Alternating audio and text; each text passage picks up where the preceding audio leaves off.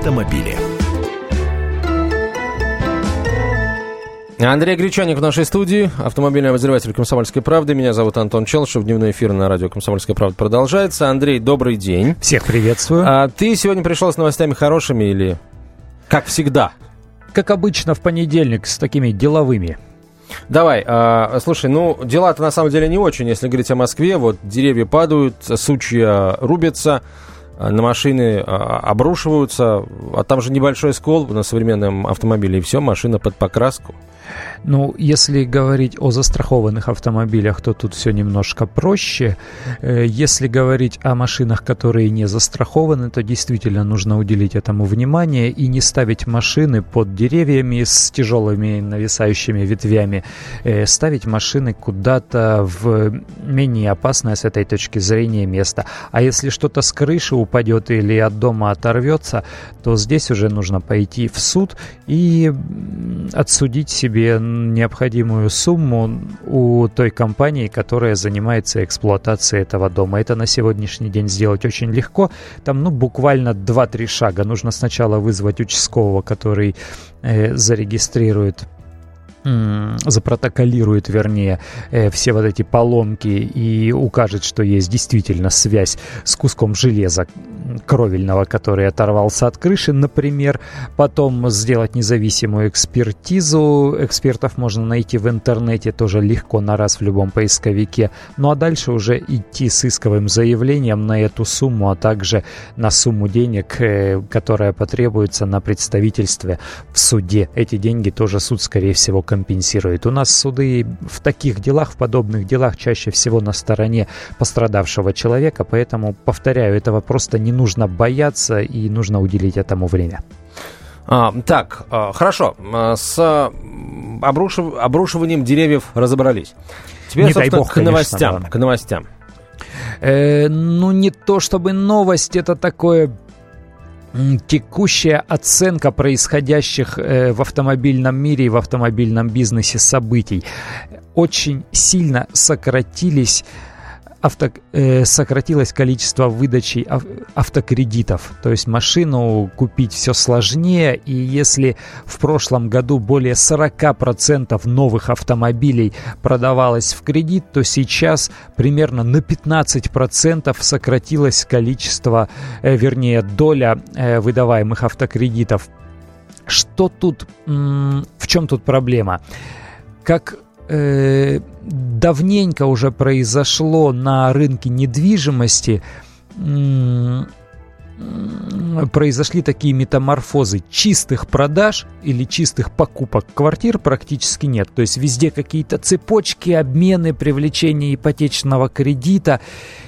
Почти то же самое сейчас произошло и с движимым имуществом, с колесным имуществом, с автомобилем. То есть чистой покупки, вот так, чтобы человек пришел в автосалон, достал из кармана всю необходимую сумму и купил на эти деньги машину, такого практически нет. Чаще всего человек приезжает на своей старой машине, возможно, у него есть еще какие-то деньги для доплаты, но этих денег недостаточно для того, чтобы купить новый автомобиль, который он запланировал купить, и он, скорее всего, еще берет кредит. Либо там же у кредитных организаций, которые имеют своих представителей в автосалоне, э, либо предварительно получив одобрение банка на кредит, но так или иначе чаще всего есть какие-то заемные деньги. Либо, э, либо это автокредит, либо это м, просто потребительский кредит, либо это деньги, которые он попросил у родственников, знакомых с обязательством вернуть их в какой-то короткий срок.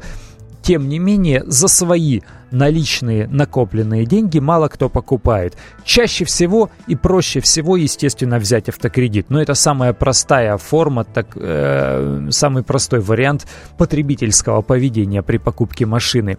И вот здесь-то как раз возникли и проблемы. Во-первых, поднялась ставка в конце прошлого года, и сразу там, по-моему, на 6,5% же она подскочила. Э, то есть, когда ставка 17%, банк кредит меньше, чем под 22-23% годовых не выдаст. А автокредит под 23, 22 или даже 25% годовых, это, в общем-то, уже... Грабеж. Ну, как грабеж, да. Если принимать во внимание, что банки чаще всего заставляют человека э, застраховать автомобиль по каско, и это тоже примерно от 5 до 10% стоимости автомобиля. А если учитывать еще то, что автомобиль в первые 2-3 года дешевеет более всего, и года за 3 может потерять в стоимости 25-30%, то в итоге получается, что... Ты покупаешь э, одну машину по цене трех. Да, что человек э, примерно за три первых года эксплуатации может запросто отдать по виде процентов по банковскому кредиту, э, а также платежам по страховке примерно под половины до почти полной стоимости этого автомобиля. Но, к сожалению, так. И люди отказались брать такие кредиты, они просто перестали. С другой стороны, банки, понимая, что люди сейчас закредитованы и что очень сложно выдавать такие кредиты, стали попросту уходить с этого рынка. Например, Сбербанк передал своей дочке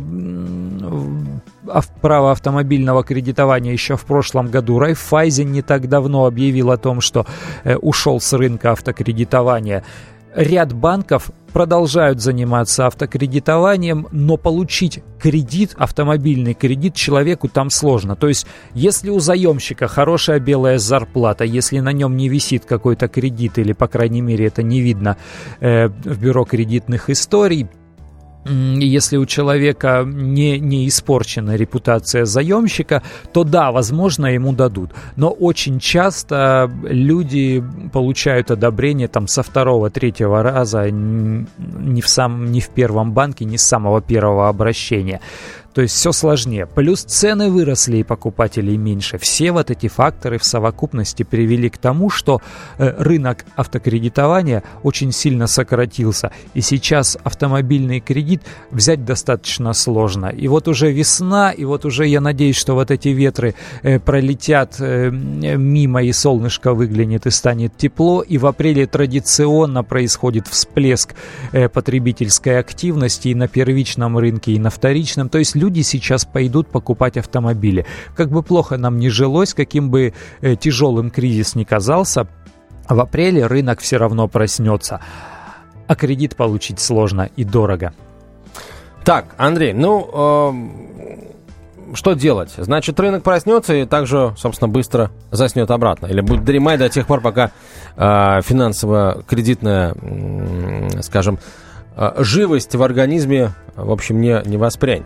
Привычно банки будут надеяться на помощь государства. То есть та программа льготного автокредитования, которая действовала в, пер... в прошлый кризис в 2009 году э, и в последующие годы, она вернется. Она вернется в несколько вида э, с несколькими изменениями. Во-первых, скорее всего, увеличат э, стоимость автомобиля, который можно купить э, с привлечением вот такого субсидированного автокредита, э, скорее всего, до миллиона рублей, но потому что сейчас ограничивать суммой в 750 тысяч рублей просто глупо, потому что большая часть нормальных автомобилей стоит уже дороже. Автомобили отечественного производства, я имею в виду. Если это не отечественные машины, не отечественных марок, а иномарки, российской сборки. Второй момент. Скорее всего, не будут ограничивать, как было поначалу в прошлую программу, перечень э, банков, э, то есть выдавать какие-то дополнительные разрешения, э, допускать их в программе. Скорее всего, все банки, которые э, работают на рынке автокредитования, будут допущены к этой программе.